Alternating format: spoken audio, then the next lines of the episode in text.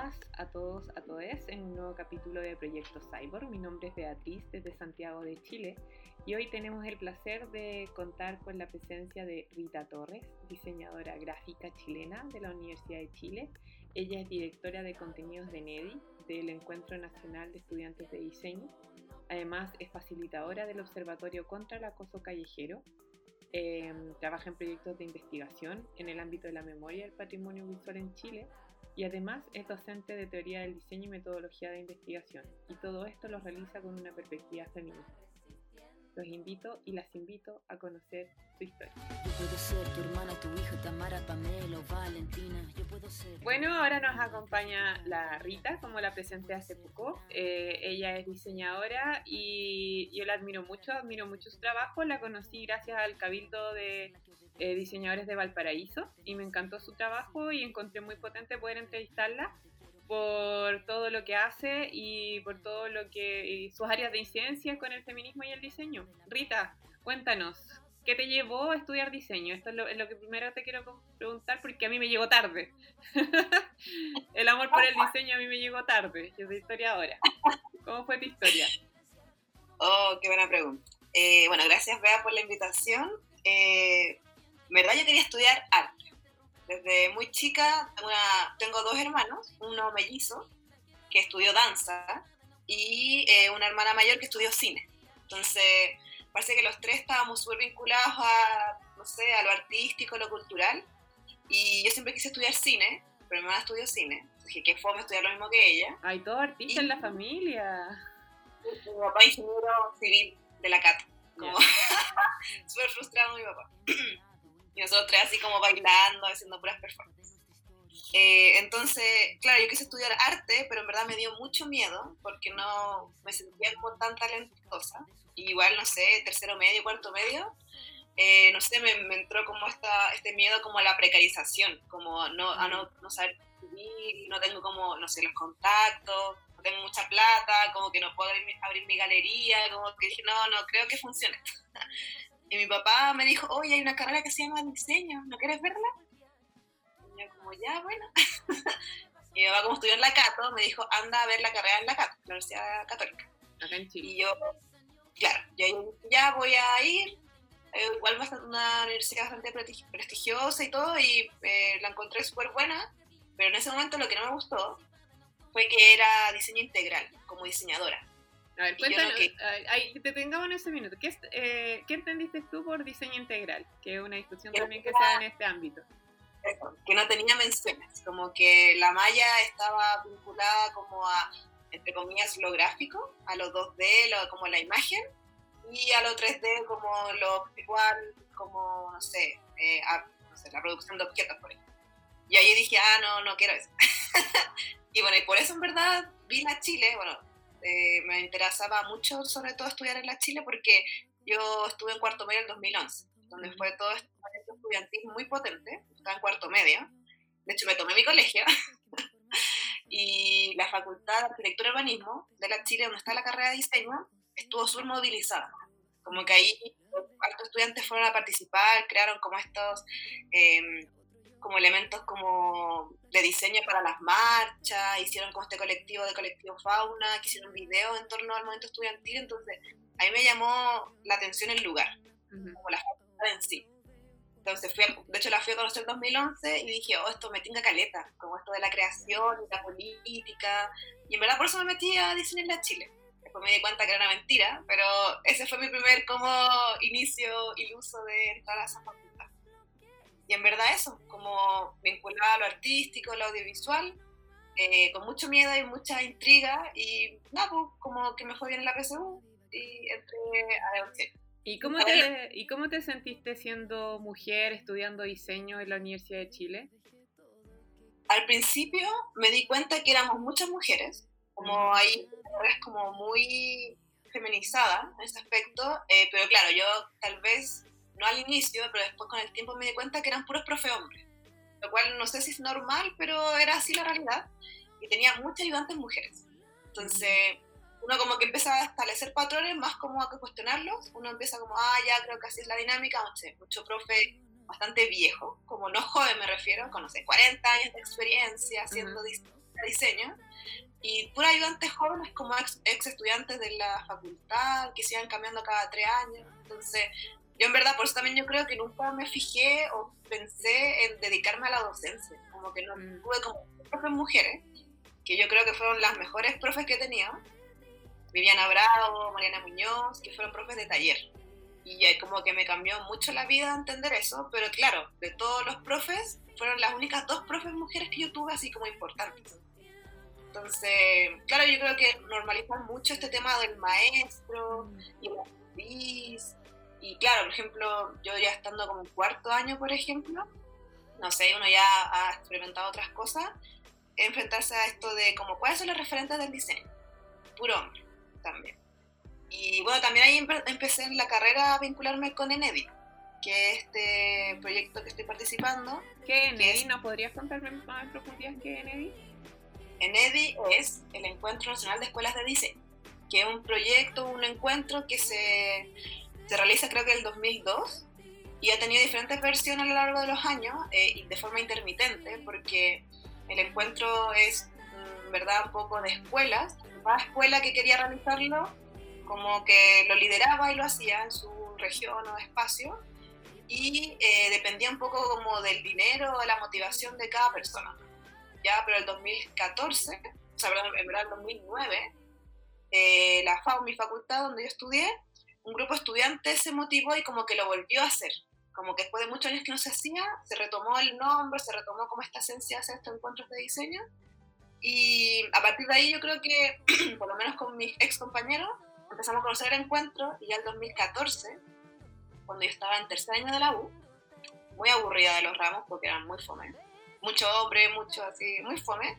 Me invitaron a este proyecto porque eh, ex estudiantes de la facultad donde yo estudiaba eh, dijeron, hoy vamos a hacer ENEDI, ¿quieres participar?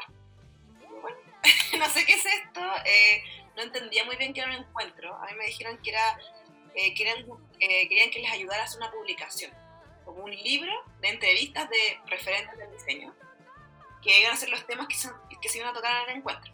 Entonces yo empecé a entrevistar a gente sin saber para qué, me acuerdo como ya, qué entretenido esto. claro, ahí insisto, puros hombres, como pura gente que yo conocía antes tiempo, como profes míos, eh, ayudantes míos, como muy intuitivo. Y después yo, no sé, meses después me di cuenta que esto era para un encuentro, que era en octubre, que tenía un espacio, un lugar definido, tenía invitados. Entonces yo dije, ah, es una parrilla de actividades. como que no ensayo y error, se llama eso, ensayo y error. Exactamente, entonces ahí con un compañero que en verdad le gustó, un amigo mío que seguimos trabajando en Enedi, nos mega motivamos y empezamos a hacer talleres, hicimos mesas redondas, hicimos conversatorios, muchas cosas. Y claro, y ahí también viendo con el tiempo, con la perspectiva, insisto, nosotros llamamos a ex profesores nuestros, como en verdad es puro panel de hombres ese, ese Enedi. Porque yo tampoco no sé tanto como el área del diseño, que se estaba investigando en ese momento, fue como amiguismo como en Santiago. Fue Esto estamos hablando del año 2014. Sí. Ya. Y ahí nos gustó el tema, quedamos como son motivados, y después en 2016, eh, ese grupo de, no sé, 15, 12 personas, insisto, puros compañeros míos, de la universidad, más grandes, más chicos, pero todos de mi universidad, me refiero, eh, fue un grupo de 6, que eran como los más motivados, que ahí estaba incluida, y nos autoconvocamos y dijimos, ya, hagamos todo de nuevo, está súper entretenido, pero no lo hagamos como de forma autogestionada, porque ese encuentro 2014, no sé, vendimos completo para poder mm. como pagarnos las chapitas, ¿cachai? como que fue a puro patrocinio, nos conseguimos el apoyo de una imprenta para imprimir la publicación gratis, o sea, como no había ningún financiamiento por medio. Entonces ahí dijimos, ya, hagamos todo de nuevo, pero postulemos a estos fondos de cultura que da el gobierno para que en verdad nos den dinero, financiamiento y podamos hacerlo como más profesional y no podamos trabajar de esto. Entonces fue mi primer proyecto profesional como de, tangiblemente, así como honorarios todos los meses, como así muy profesional. Yo había hecho estas pegas como aleatorias, pero una pega profesional fue súper nuevo para mí. Saliendo de la U, eh, y claro, este equipo de trabajo éramos seis personas, cuatro hombres, dos mujeres. Entonces ahí yo era la más chica de edad me refiero. Como todos los compañeros estaban como ya de titulación o ya se habían titulado, etc. Entonces Yo me acuerdo que en ese momento me sentí muy inmadura, como muy poca, con muy poca experiencia, muy desconfiada. Y ahí nos dividimos como la pega y dijimos, ya, ¿qué va a hacer cada uno? Y yo intuitivamente inventé el concepto directora de contenido. Ni siquiera sabía qué significaba eso. y yo quiero encargarme de ver qué personas vienen a la actividad, como qué temáticas vamos a abordar, como en verdad la que toma decisiones. El cargo más, es finalmente el cargo más político. en perspectiva es el cargo más político, hay que decirlo. Exacto, exacto, porque estaba la opción, no sé, de comunicaciones, la gráfica, estaba la producción, en este caso es el Augusto, que él es muy sepa haciendo eso, el tema de finanzas, recursos humanos, técnicos, y dije, no me gusta nada de eso, y con la experiencia del 2014 me di cuenta que eso me interesaba, como, insisto, ¿quién va a hablar? ¿Qué va a decir? ¿Y, con quién más lo vamos a colocar para que dialogue? Mm. Entonces, yo, me insisto, ahí dije, ya, yo soy directora de contenido, sin saber lo que significaba un poco eso, y también siento que inconscientemente tal vez decidí ese rol en ese momento porque sentí que era como trabajar como tras bambalinas.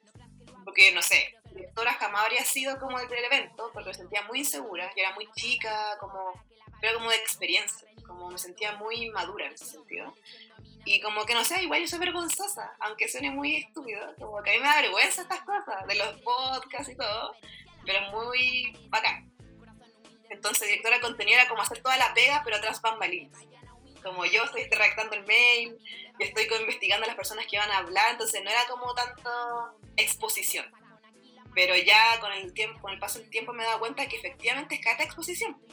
Por ejemplo, yo ahora en el encuentro 2019, que fue la, esta última versión que también nos ganamos un fondo, ahí me di cuenta que yo en verdad no estaba tras bambalinas, sino yo tenía que ir a hablar con el director de escuela, yo tenía que ir a hablar con el auspiciador, como que yo tenía que exponerme ahí, y claro, ahí me di cuenta como mujer, joven, como, no sé, estereotipada, es súper complejo que te tomen en serio. Como que ahí me di cuenta y dije, ah, nunca me había enfrentado a esta situación tan brígida. Como que uno lo ve en series o lo ve en las películas, pero que te pasa a ti creo que fue súper, me llamó mucho la atención. Como que sentí que era muy estereotipado la discriminación, pero es muy real. Sí, solapada. Oye, Rita, eh, después vamos a retomar el, eh, el, tema sobre el tránsito de temas que han ido surgiendo en el ENELI desde el 2014 hasta ahora, pero me gustaría pasar como que ha ido surgiendo la conversación. ¿En qué momento te encontraste con el feminismo y desde cuándo te consideras feminista? Bueno, eh, oh, a ver, yo creo como el 2015, 2016 pues y verdad es mi hermana. Mi hermana fue esa persona que empezó a hablar de como la discriminación, más como el concepto teórico que el feminismo. Empezamos como a hablar y bueno, ahí nace también un poco la rabia de que por qué, por qué ser mujer es tan difícil. Como que hay que entender muchas cosas, como, pero por qué se asumen ciertos paradigmas. Me acuerdo que con mi hermana nos estuvimos todo un verano hablando y me, bueno, muy ñoñas como leyendo libros. Y me acuerdo que ese, fin, ese, ese año, no sé, los primeros tres meses yo tenía tanta rabia que yo no hablaba con nadie. Como que yo estaba así como mal, muy afectada. Eh, me acuerdo que como mis, amigos, sin entender nada, hombres y mujeres, como de verdad, como, ¿qué te sucede? Como, tengo mucha rabia, tengo mucha rabia. En ese tiempo no estaba de moda el concepto, como que yo tampoco... Era súper mal mirado, había mucho prejuicio, éramos la que íbamos a sostener. Claro, y yo me acuerdo que, insisto, más que el feminismo como concepto teórico, así como movimiento, era como, ¿por qué es tan difícil ser mujer? Como que ahí yo dije, pero ¿por qué me daba rabia? Y odiaba, a los hombres. Como que fue mi etapa de tres meses de separatismo cuático. Entendiendo que yo, no sé, tengo un hermano y vivía con mi papá, yo no me vinculaba con hombres, como de verdad y con mucha rabia, como de verdad los odio demasiado, odio todo lo que representa, así, mal, mal. Igual fue un momento de sanación, creo yo, porque creo que el separatismo es como una terapia, como necesario. Fue un momento necesario para poder ver en perspectiva las cosas. Claro, y insisto, como fue el 2015, 2016, me acuerdo que en general con mis amigas más cercanas como que no era tema. Como que yo hablaba esto solo con mi hermana. Mi hermana es tres años mayor que yo, bueno, se junta también con otro tipo de personas, ¿cachai? Entonces yo me sentía un poco como, no sé si incomprendida, pero no era tema, me refiero. Entonces, como de repente con mis amigas hablábamos de ciertas cosas, pero no era como, hablemos de feminismo. no era, y a medida que el tiempo y como que ha ido como tomando más, no sé, como más, eh, es más visible este tema y se habla más, como que ahí digo, ¿viste? Esto es lo que te decía, amiga. Como te acordás que hablábamos de esto, de la discriminación, y que era injusto ser mujer, ya, esto es lo que hablamos. Entonces yo creo que con el feminismo ha encontrado palabras y sentimientos que todos hemos sentido, y ahora le pongo nombre. Y como Ponerle nombre, a lo que sentimos, que sí, lo hablamos en el, en el primer capítulo del podcast. ¿Y en qué minuto empezaste a hacer las relaciones con, con el diseño? ¿O en qué minuto o en qué áreas empezaste a ver eh, alguna relación entre el feminismo y el diseño?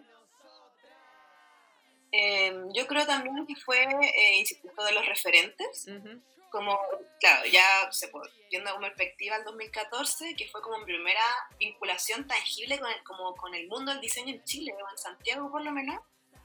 Ahí me di cuenta que eran, eh, puro hombres. Claro, desde Neri tú pudiste ver la, la gran perspectiva del diseño en, en, Chile o en Santiago, no solamente tu escuela. Exactamente, y ahí como que veía que eran los hombres que hablaban mucho, eh, esto, de, esto siento de la palabra, como de repente tenía profesoras mujeres que las despedían y era como, ¿por qué ellas no? Si ellas son secas y no son reconocidas, como que ahí yo empecé a cuestionarme estas cosas y también ya en 2016, por cosas de la vida, eh, me salió esta oportunidad con un profe que quiero mucho, Eduardo Castillo, que me dijo, ¿quieres ser mi ayudante? como jamás pensé que yo podría acceder a eso, como jamás me lo planteé, como cierto, como veía puros hombres. Claro, falta como la falta de referentes mujeres, que es un temazo la falta de referentes mujeres para ver qué es posible.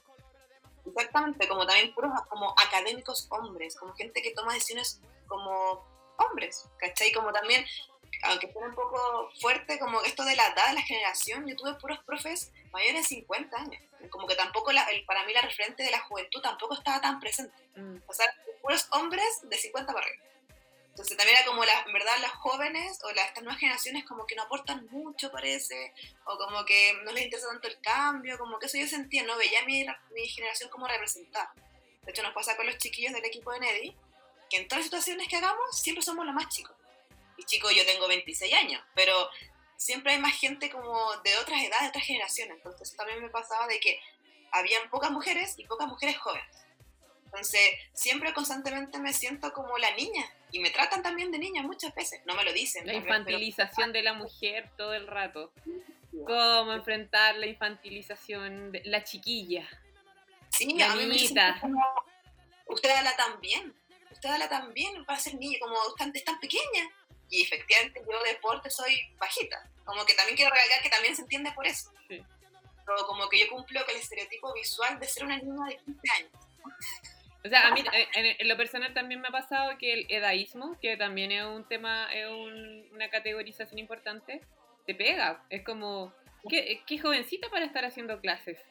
Es como, eh, estoy en mi segundo posgrado, em, sí, puede ser, pero también viene el sesgo por edad también, pues como, como pensar porque, bueno, hay un tema de experiencia que se respeta, pero porque tienes cara menor o no, cumples ciertos parámetros de normativos de cómo te vistes, cómo te ves, cómo luces, eh, no eres lo suficientemente serio como para hacer clase. Yo lo encuentro prejuicioso eh, por todos lados. Eso también me pasaba que yo tenía ayudantes mujeres jóvenes, no sé, pues ayudantes que tenían posgrado, siguen siendo ayudantes. Entonces eso yo no entendía, era como, ¿cómo cuáles son las reglas? ¿Caché? Como decir ciertas cosas, pero no las cumplo. esta, esta una profesora que el año pasado, eh, como que se fue, bueno, de la U, pero fue eternamente ignorante, entonces era como, ese es el objetivo. Yo sentía como, este es lo único que puedo alcanzar a hacer, como, en tema como de docencia me refiero. Y con esto de la ayudantía, bueno, me gustó Caleta, Caleta. Y ahí como que tú estás desde otra perspectiva, pues yo no eres estudiante, entonces ahí es como ya, eh, toma decisiones, de nuevo, como qué ramos y qué cosas vamos a hablar. Entonces ahí, nada, bibliografía masculinizada, referentes masculinizados. Bueno, no es el caso de Eduardo, que fue este profe que fui su ayudante mucho tiempo, pero también empecé a darme cuenta, con otras como experiencia de otras amigas mías ayudantes, que esto de, de este sesgo como educación no eh, como sexista en realidad, como que aplicarlo al diseño como esto de usted es muy niñita, es muy débil, no puede hacer cosas de industrial, como, como a... La, la división sexual del trabajo. Y de la división como del diseño, como las, las mujeres son más sensibles, hacen diseño gráfico o hacen diseño de moda. Y tú te como, ¿what? Sí, eh, pero esa, esa, esa, esa división es, desde que se creó el diseño casi. Eh, hay un, un texto súper bueno que se llama Hecho en el Patriarcado. De, lo recomiendo mucho, que lo escribieron a fines de los 80, donde se hace esta diferencia respecto como a, la división sexual del, del diseño, donde se, masculiniza todo lo que tiene que ver con el trabajo duro, industrial, tecnológico, y se feminizan ciertos tipos de áreas del diseño como el tejido, la cerámica, lo delicado, lo pequeño, lo meticuloso, y que hasta el día de hoy se sigue eh, plasmando en la escuela de diseño. Exactamente, yo tuve como, bueno, he hecho harta ayudantía a diferentes cosas, como que tenía harta suerte en eso, y una de las ayudantías que tuve que hacer fue historia del diseño Qué bonito, sorry. me sale la historia ahora. Qué hermoso. Yo quise estudiar harto historia, me acuerdo. Pues a mí el tema de la historia me gusta mucho. Y bueno, ahora como políticamente entiendo que escribir la historia es súper potente, ¿cachai? Como esto de la toma de decisiones, como quién aparece, quién no. ¿Quién, tiene quién, quién, escribe lo que vamos a recordar? Pues es la disputa por la memoria. Claro, exactamente. Y la identidad. Sí, y que a quien le entregamos como el poder de explicar como qué sucedió también. Entonces, me acuerdo que, bueno, con la Sara, que una colega mía que quiero mucho, una amiga mía, eh, ella era la profe, y me acuerdo que ya, historia del diseño 1, vamos a hablar de la Bauhaus. Y yo, mi contexto es que mi profe de historia 1 de diseño, 2012, era tan malo que yo aprendí muy poco de historia del diseño. Yo fui a aprender a esa ayudantía, hice como un diplomado de historia del diseño con la Sara. Y ahí tocamos la Bauhaus, y yo le dije, ¿de verdad no hay mujeres en la Bauhaus? Y me dijo, pucha, está estos directores, los típicos, los directores, Walter Gropius, todos estos como famosos seres artísticos que son referentes. Yo creo que sí duran mujeres. dije, yo, yo voy a averiguar, como dale tú, haz la clase, pero yo voy a averiguar esto. Y busqué como mujeres en Bauhaus y hay careta de libros. Y yo siempre, ¿por qué esto no estamos tocando ahora? Como, ¿por qué existiendo libros, no sé, en Alemania, Estados Unidos, que ya deben ser nuevos, ¿por qué no se tocan ahora? Entonces yo me acuerdo que ahí le Sara, cuando veamos la Bauhaus, yo voy a hablar una parte de explicar todas las mujeres de la Bauhaus. Y me dediqué como, no sé, una semana a como buscar en Google, como tampoco fue tan profundo, me refiero, a ver como videos y ahí, bueno, saber un poco que la Bauhaus, como el origen del diseño, es muy machista, pues, o sea, esto de que Pensamiento moderno. Pues como esto de que Walter Gropius hizo esta escuela como muy progresista, artística, porque bueno, las mujeres estaban como saliendo de sus casas como a trabajar como mano de obra por el tema de la guerra. De la guerra. Fue la primera escuela como artística que fue para hombres y mujeres. Entonces el llamado fue que toda la gente que quiera estudiar estudie. Pero en verdad Walter Grupo era como ya, en verdad que entran tres mujeres, como ahora mismo. Y ahí se dio cuenta y se enfrentó a su misma consecuencia, que el primer año más de la mitad de las personas que se inscribieron fueron mujeres. Y ahí dijo, ¿qué hago con esto? Porque yo tenía planeado esto. la brillante idea. Y dijo, ¿sabes qué? Vamos a dejar que las mujeres entren, pero solo algunos talleres. Porque la abajo tenía como taller de madera, de, no sé, cerámica, tejido, eh, no sé, tenía diferentes como talleres de materiales. Sí. Las mujeres solo estuvieron, solo pudieron entrar al de tejido. Y decía, no puedo creer que esto yo me enteré ahora buscando en Google y no me lo enseñaron en la U. Entonces ahí yo me acuerdo que con los chiquillos hablamos de eso, y bueno, justo fue ese año 2018, que fue todo este tema de la educación no sexista, entonces ellas estaban en llamas. Como que yo vi a sus ojos de entender todo, y justo ese año también se venía este tema de los 100 años de la paz, como que era muy coherente. los 100 años. Entonces le decía a la Sara, te das cuenta que si yo no te hubiera dicho esto, o no dependiera de nosotras, muchos profesores hombres seguían repitiendo el mismo patrón de hay cinco hombres de la pauja, estas personas son importantes, chao. Así como que ahí yo noté el poder, dije, oh, yo puedo generar como un cambio, aunque sea muy mínimo. Como que yo decido qué se, o no sé, o yo pongo a disposición un poco lo que yo creo que se hable. Y ahí las chicas como, sí, eh, referentes masculinizados, yo como, wow, como que me habría encantado tener esta clase cuando yo era estudiante, como que fue demasiado brígido para mí ese cambio, ¿cachai? Y lo que hablaba un poco, como esto de la toma de decisiones, yo creo que hace dos años, tres años me daba cuenta de ese poder, como estando en el momento indicado, como con la disposición indicada, hay un cambio súper grande, ¿cachai? Y también yo les decía a la Sara, que ese tiempo era como, depende de nosotras, no esperar que esto lo haga un, un hombre, entendiendo que todos deberían hacerlo, es como no se les va a ocurrir si están súper cómodos también. Como que, por eso a mí yo le decía a la Sara que es importante que haya más mujeres en espacio de toma de decisiones, que haya más mujeres investigadoras, que haya más mujeres diseñadoras, en, no sé, directoras, ¿cachai? O jefas de carrera, o académicas, como que eso igual es importante, ¿cachai? A nivel de referente y toma de decisiones, ¿cachai? Como... El espacio de poder. Claro, exactamente. Oye, y em, tú que estás en el ENEDI y tienes esta perspectiva ya del diseño más estructural, por así decirlo, de la disciplina acá en Chile, desde el 2014 hasta el 2019, ¿cómo ha sido el tránsito de, estos, de los temas que se están tocando o son de relevancia o de preocupación para la disciplina? Ya, el 2014, como esta esta publicación, y después me di cuenta que era un evento, eran como cuatro temáticas. Me acuerdo que entre nosotros lo decidimos que eran, no sé, historia del diseño, em, democratización del conocimiento, em, innovación, como que elegimos cuatro conceptos, cuatro áreas, que eran cuatro días, o sea, cada día era un área. Nada más. Era como un encuentro de diseño, como de difusión. Y ya en 2016, cuando postulamos a este fondo, eh, y yo me tomé muy en serio mi, mi cargo de directora de contenido, dije, ya, voy a hacerlo muy bien, Em, empecé como a averiguar y me di cuenta que había pocos encuentros, o sea, verdad, no había ningún encuentro de diseño en Chile que abordara el tema educativo. Como que ahí nos está la Bienal, están como estas ferias de diseños, diseños de productos, charlas de innovación, como no sé, de estado del arte del diseño. ¿Qué, no sé, eh, ¿Qué proyectos están haciendo? Pero nadie hablaba o se preocupaba el tema como formativo, o sea, como por qué hay tantos diseñadores y diseñadoras en Chile, por qué hay tantas escuelas, cómo estamos formando estos diseñadores. Dije, esto tiene que abordarlo en él. Y yo ya creo que en 2017, se, se, yo creo que el encuentro tuvo, tuvo ese foco a partir de ese momento hasta ahora, que es, en ella es un encuentro reflexivo académico que habla sobre la formación de diseñadores y diseñadoras. Entonces ahí, por ejemplo, sería el foco como de metodología, el tema de la malla, de la estructura de contenido, del acceso como a la investigación, o como que cambió mucho el foco en ese sentido. Y ahí yo, eh, sin querer queriéndolo también, en 2017 no era tan en boga el feminismo, a mí me interesaba mucho. Y en verdad con una amiga, eh, la Dai, eh, dijimos, hoy si hacemos como una charla como de feminismo, así como hagamos una charla. En el marco del ENEDI. Sí, como hagamos un conversatorio. Como me gusta este tema, acá, en Santiago fue este encuentro. Y en verdad no le pusimos feminismo a la mesa, le pusimos mujeres, diseño y formación. Porque nos daba miedo hacer feminismo. Era sí, yo me acuerdo que eh, hace tres años ponerle feminismo a algo era como, uff, es como que causaba, como que tenías que cubrirle y ponerle género, o con perspectiva de género. Nosotros le pusimos mujeres, como mujeres, diseño y formación.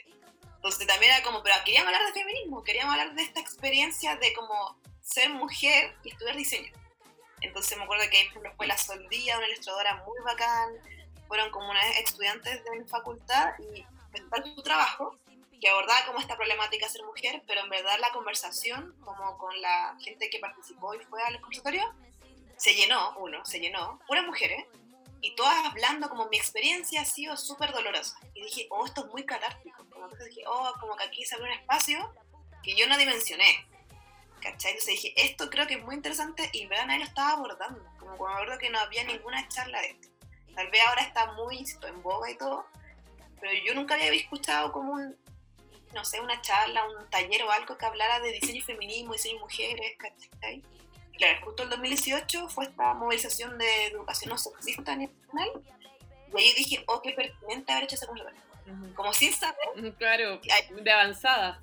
Claro, y dije, la intuición no me falló, como que eso le decía a mi amiga, que dije que como que fue un interés muy genuino, mío personalmente, y a partir de ahí también empecé a tomar decisiones, ¿cachai? Como tal vez a nivel temático han aparecido temas de feminismo y diseño, pero más que seguir hablándolo como teóricamente, yo creo como desde el área de contenido, me he asegurado que, insisto, por ejemplo, puede sonar algo muy concreto, pero en, en, en no hay panel de hombres en ninguna actividad. Qué gran decisión y qué pertinente de, es que ya basta de panel de hombres.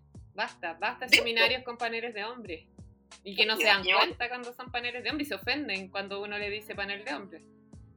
El 2017, cuando estaba en esta búsqueda mía de, insisto, de mucha seguridad, yo me sentía muy insegura. Como, hoy estoy haciendo esta cuestión y no sé nada y no conozco a nadie, soy igual ñoña. Como que me, me asesoré con mucha gente que tengo confianza, profesores, ex amigos, como así. Me, me un grupo como de confianza, como, ¿qué opináis de esto? Harto como feedback. Y ahí yo dije, ya sabes qué, cabro, eh, yo creo que cada actividad que haya en EDI, en este caso como, no sé, talleres, conversatorios, tiene que ser como paritario. No como ese término, pero me refería a que no pueden ser puro hombres. Y me acuerdo que mi equipo de trabajo eran cuatro hombres y dos mujeres. Los cuatro hombres, o la mayoría de ellos, fue como, ¿a qué te refieres? Y digo, no, mira, yo creo que no debe ser panel de hombres, como que lo expliqué, pero muy ingenuamente, ni siquiera como enojada, como, mira, yo creo que debería ser más diverso. Y me acuerdo que más que estuvieran en desacuerdo conmigo, me dijeron, está un poco difícil eso, Rita. Yo, pucha, sí, probablemente esté complejo, pero vamos a lograrlo, como lo vamos a lograr. Y bueno, no voy a decir nombres, pero hubo resistencia. Como que ahí dije, pero ¿por qué hay resistencia en esto? Si es para mejor, ¿cachai? Como que no haciendo nada mal. Me decían, pucha, Rita, sí. Y ahí me decían la típica, pucha, es que voy a encontrar mujeres, pero no sé si tengan el currículum. No queremos bajar la calidad. Y ¿qué? ¿Qué? ¿Cachai? Como que había mucha resistencia en muchas cosas, como mira, estar difícil, yo priorizaría otras cosas, como el tema de acceso, que sean accesibles, que, que tengan como carrera. Decía, tú no sabes qué mujeres bacanas hay afuera, y existen. Entonces yo obviamente me enojé y dije, mira, me da lo mismo, pero yo tomo la decisión. Yo como que ya, yo peleando con mis mismos compañeros, como, mira, yo tomo la decisión. Y si me tengo que esforzar y estar hasta las 3 de la mañana averiguando personas, lo voy a hacer y lo hice. Entonces yo ahí creo que fue la primera decisión como política, decir, esto va a ser difícil. Mucha gente va a estar, no le va a afectar para nada, pero para mí es muy importante. Y una de las actividades de NEDI fue estas mesas redondas, que eran temáticas donde uno como invitaba a personas y después se abría la conversación como al público. Entonces ayer eran cuatro personas por cada temática, creación, investigación en diseño. Y bueno, a mí me interesa mucho la investigación dije, aquí me va a dar un gustito. Ese tiempo para mí fue un gustito. Para, para ahora, para mí era un tema político. Pero ese momento era como dar un gustito. Y las cuatro invitadas van a ser mujeres.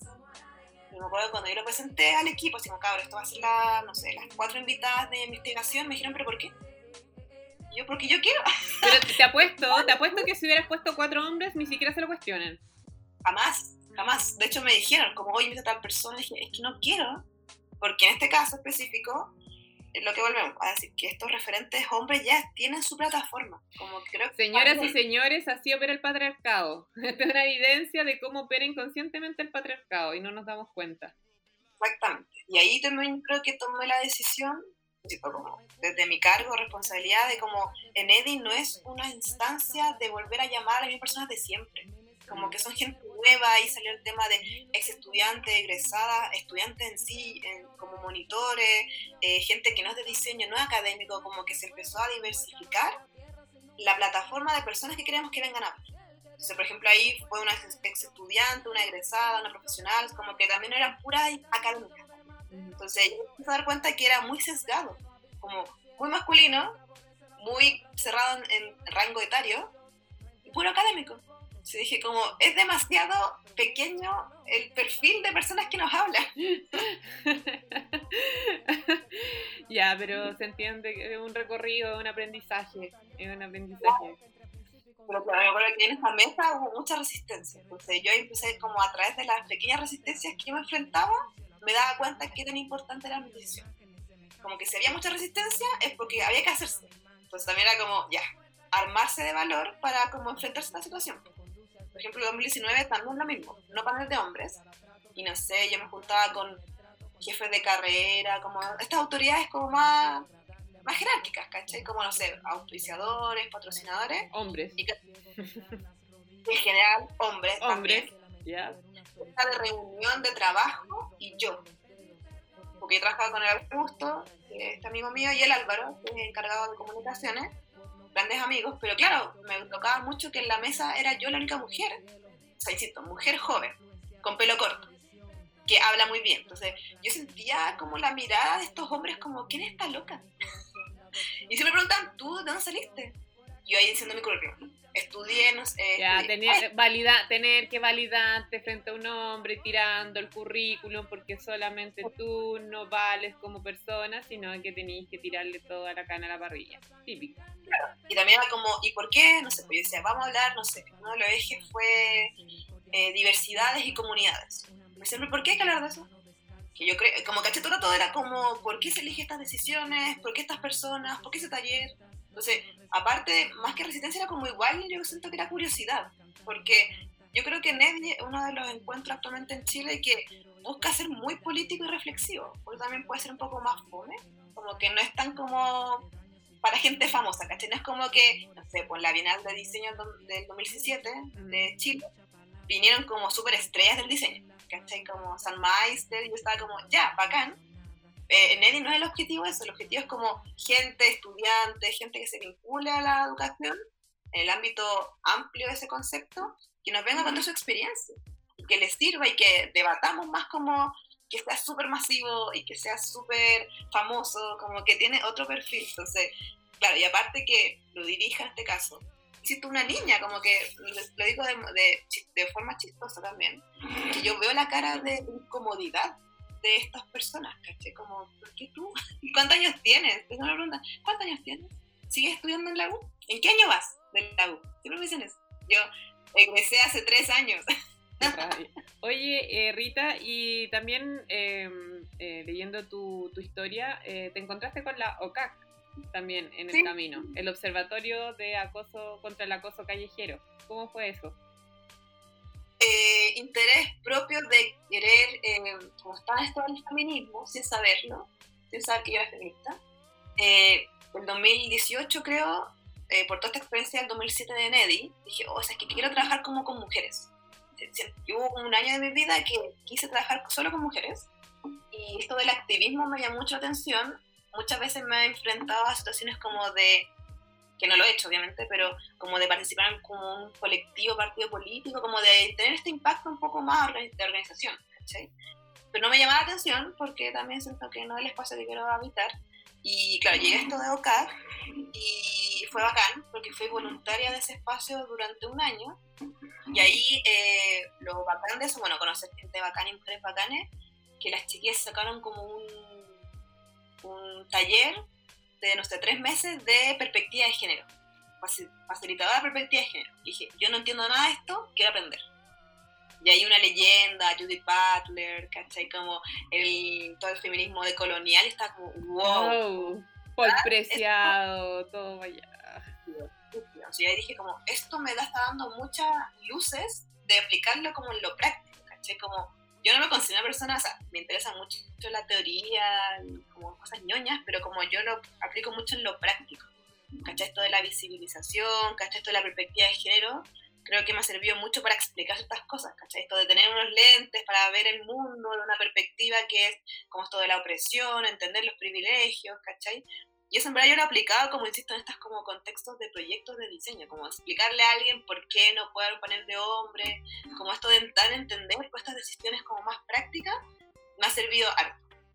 ¿Cachai? Y también en el tema de las clases, eh, lo mismo, lo que te comentaba justo de la bibliografía, esto como cuestionémonos quién lo está diciendo, como ya, vamos a leer a Bonciep, que Bonciep es un supremo de la, del diseño pero también hay que entender que él era hombre y venía de otro lado también, como que cómo esto lo aplicamos hoy en día, esto de la, la periferia, como el feminismo es incómodo, entonces pues. yo lo aplico a eso, generar espacios incómodos. Yo siempre digo, el feminismo me, me, me enseñó a desconfiar. Y, ¿Sí? y a poner como el pero antes de todo, como a poder desconfiar y no dar nada por sentado. Exactamente. Exactamente. Entonces, creo que el feminismo me incomoda a mí misma todos los días. Probablemente uno cuando es más ignorante igual es más feliz, probablemente. Pero uno también sufre harto ahora con el feminismo.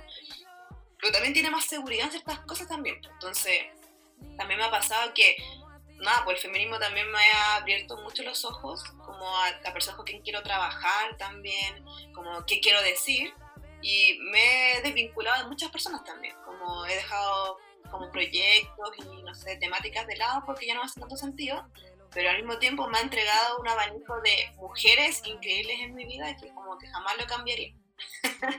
como jamás diría como esto, esto valió mucho la pena, como en ese sentido, Entonces esa, también un poco la invitación de, sé que también da miedo cuestionarse todo, como que mm. tengo muchas amigas que, yo me acuerdo cuando era la primera feminista mi amiga, y yo me sentía muy como juzgada, pero era como, por favor, entra a este mundo, me lo vas a agradecer a tu tiempo, ¿cachai? Pero este es un momento muy importante como que te vas a sentir mejor, ¿cachai?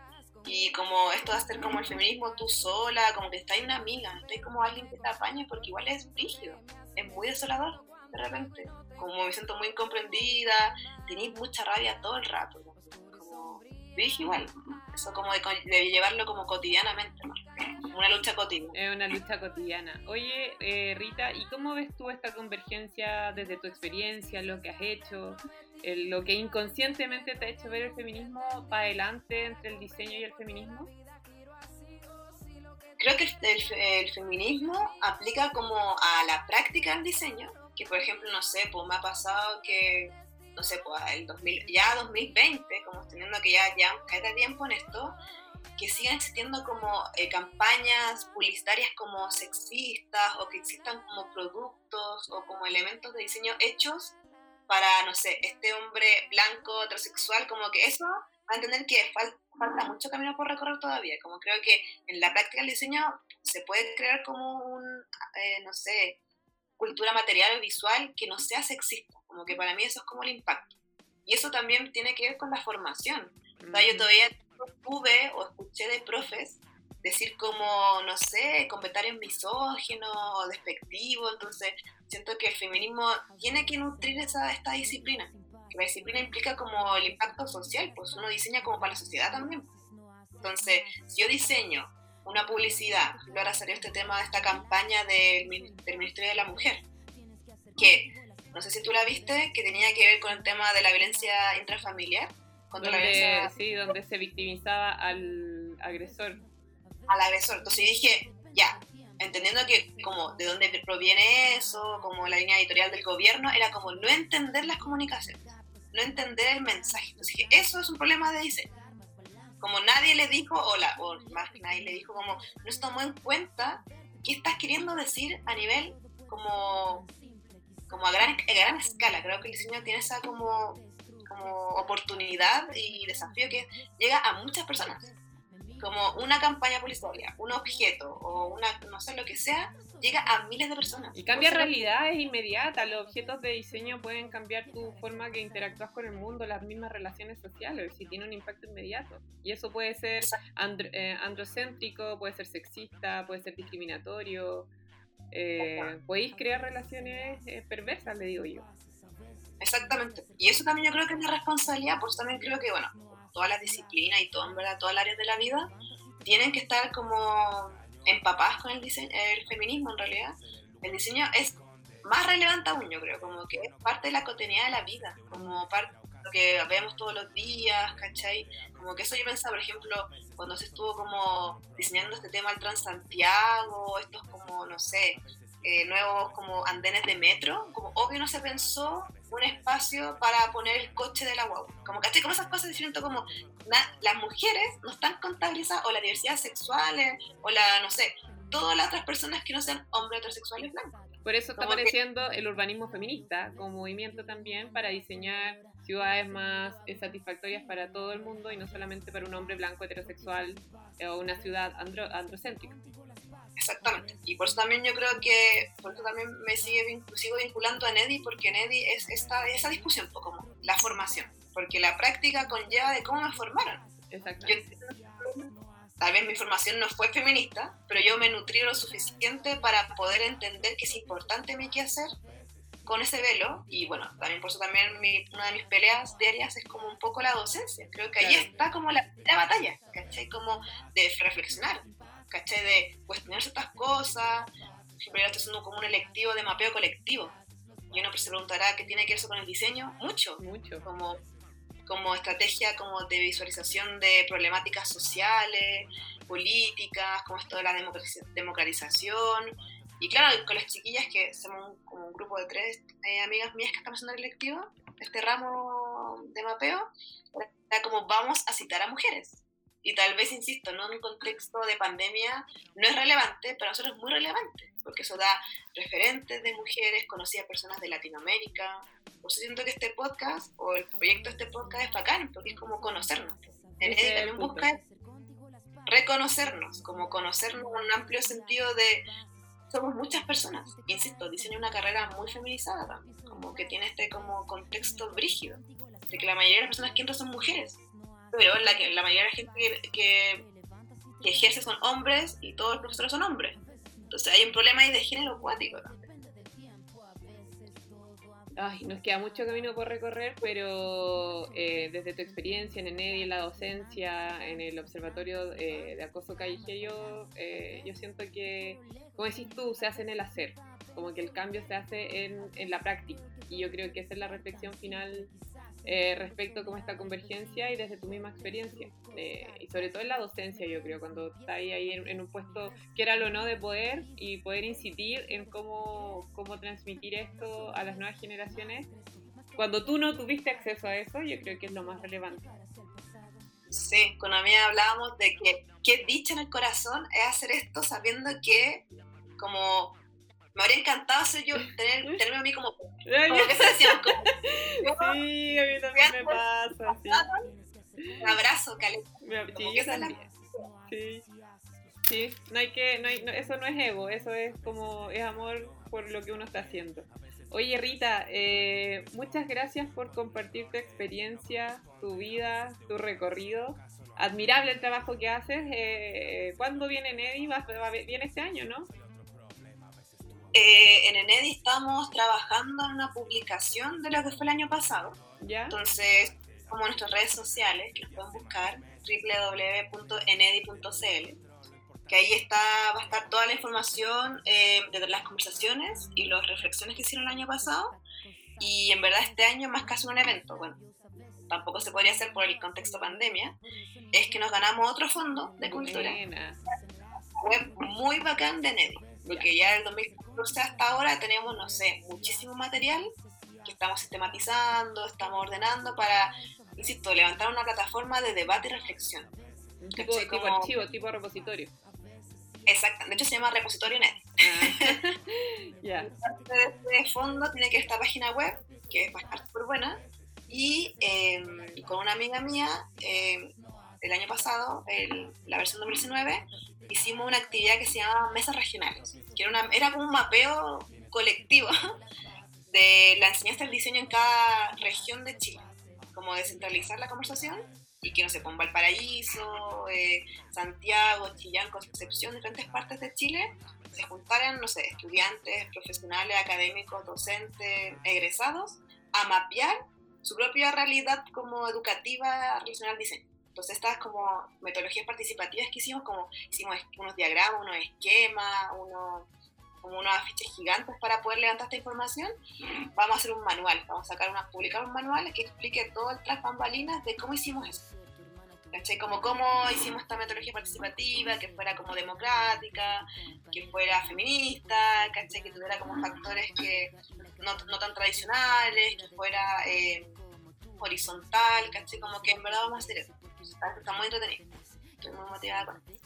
Qué bacán, Rita. Eso, muchas gracias. Estamos hablando, estamos haciendo comunidad y nos vemos en la próxima. Eh, gracias, Bea. Chao. Tú no me vas a someter, tú no me vas a golpear, tú no me vas a denigrar, tú no me vas a obligar. En este capítulo la música fue elegida en conjunto con Rita y nos acompañaron Anita Tillú, Francisca Valenzuela y Laferte de Chile, Alica de Uruguay, Cruda Juvenci, Danay Suárez de Cuba, La Yegros, Miss Bolivia, Féminas de Argentina.